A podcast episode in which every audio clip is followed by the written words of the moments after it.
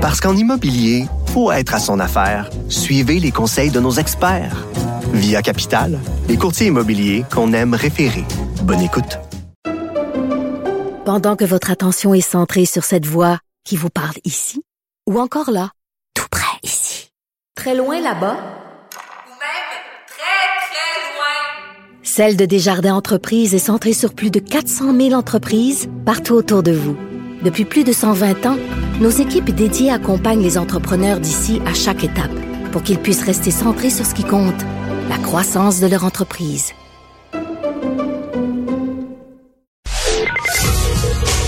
Marc-André Leclerc. Joignez-vous à la discussion. Appelez ou textez 187 Cube Radio. 1877 827 2346. Vous le savez, depuis hier, là, il y a vraiment un coup de tonnerre dans l'Église catholique qui a été touchée lors d'allégations euh, d'agression sexuelle contre le cardinal Marc Ouellet. Mais l'action euh, collective qui était dirigée hier contre le diocèse de Québec euh, inclut plusieurs requérants et on a la chance là cet après-midi de pouvoir s'entretenir avec euh, Monsieur Bégin qui est un des requérants de l'action collective dirigée contre le diocèse de Québec. Monsieur Bégin, bonjour. Oui, bonjour monsieur.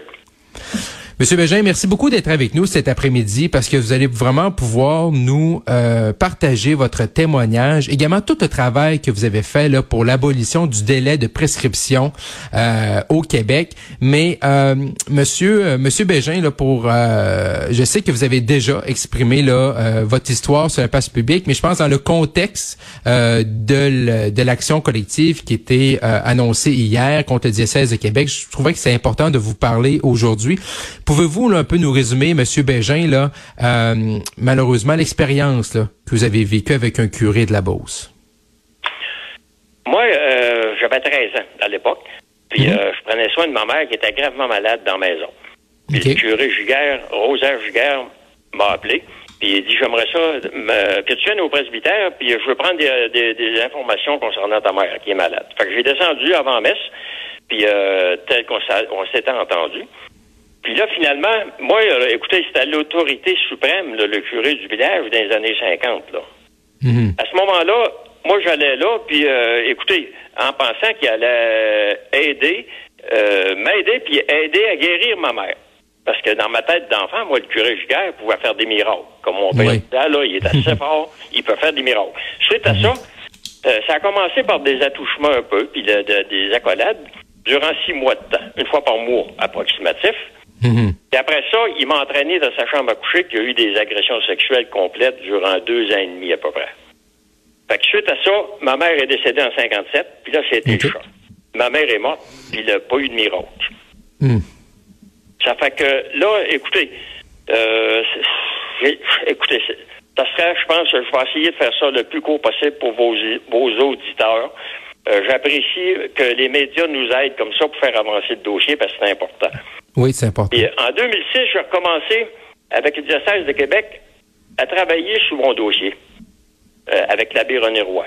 J'ai rencontré euh, Mme Danielle Saucier euh, du comité conseil, mais par après, j'ai jamais eu de suivi concernant ce que je leur avais dit. Puis j'ai demandé des informations pour voir ce qu'est-ce qu'ils en pensaient. En 2015, j'ai parlé avec le cardinal Lacroix, avec mon fils Pierre. J'ai raconté l'histoire.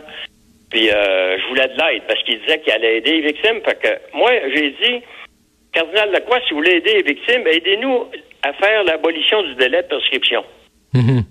Ça fait que par écrit, je lui ai demandé deux fois par écrit, j'ai demandé, j'ai parlé avec lui, j'ai jamais eu d'aide pour l'abolition du délai de prescription parce que c'est le c'est le délai de prescription qui empêchait les victimes d'avoir accès à justice et d'avoir justice.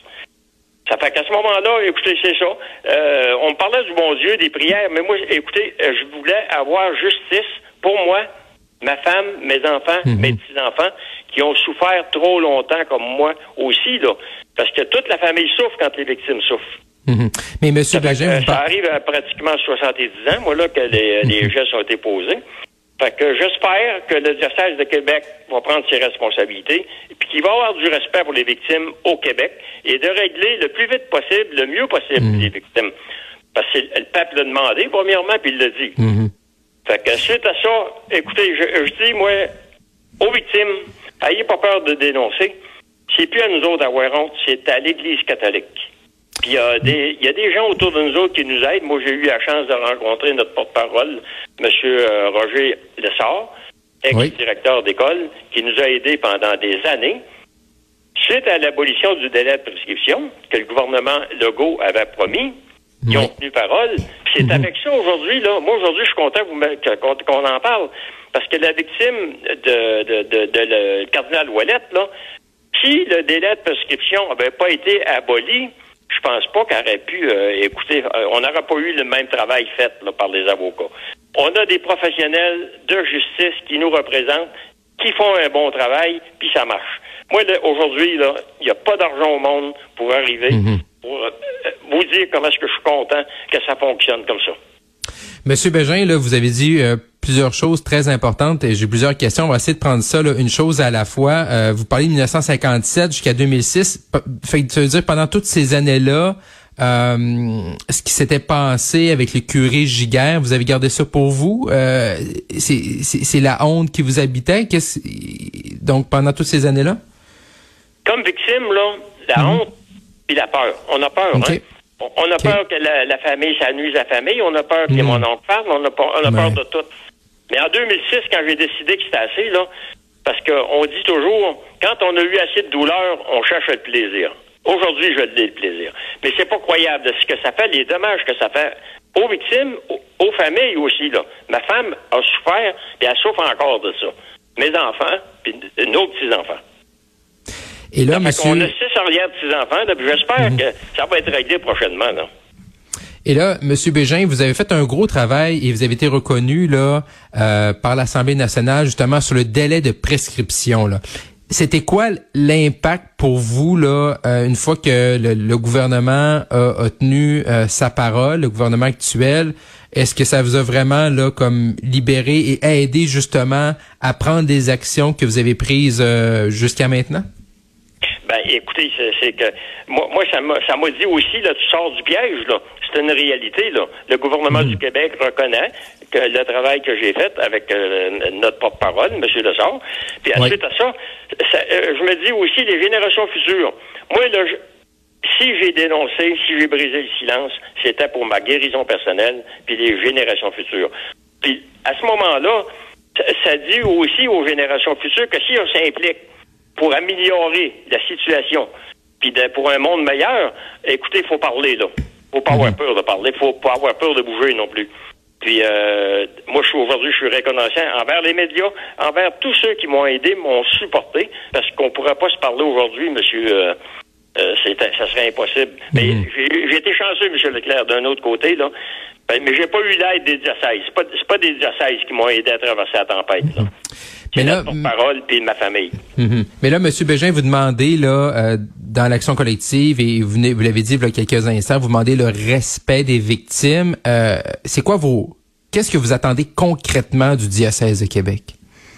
Ben, j'attends, comme euh, le, le, le pape François l'a demandé aussi, là, il l'a dit, il s'est excusé, mais c'est pas seulement des excuses, ça demande, moi, je veux avoir des réparations concrètes, parce que l'Église catholique et le Vatican, ils ont des richesses euh, énormes, puis de, puis de, de réparer les, ce qu'ils ont brisé. Puis c'est certain qu'il y a des montants d'argent, c'est sûr. Mais écoutez, je pense que ça va être ça aussi qui va empêcher d'autres pédophiles dans la religion catholique. Là, là, là ça, écoutez, on est dans le gros combat. Là. On est à la fin du combat. Mais ça, ça va dire là, aux pédophiles, là, il n'y a plus de loi pour vous protéger. C'est les victimes, avec la loi 55 de- de- de- de- du gouvernement de la CAQ. Là, on a la chance, écoutez, d'être plus heureux, premièrement, d'être plus heureux. Puis moi, j'ai écoutez, j'ai 82 ans, là. J'espère que ça va finir assez vite, là, parce que les quelques années qui me restent à vivre, euh, je veux les vivre le plus heureux possible avec ma famille. Non, vous avez raison. On vous le souhaite euh, grandement, Monsieur Bégin. Un gros merci, euh, Gaétan Bégin, d'avoir été avec nous. On vous souhaite. On vous souhaite beaucoup de plaisir. et On vous souhaite là euh, que tout ça puisse se terminer là sur une belle note. Merci, euh, Gaétan Bégin, requérant de l'action collective dirigée contre le diocèse de Québec. Merci, au revoir.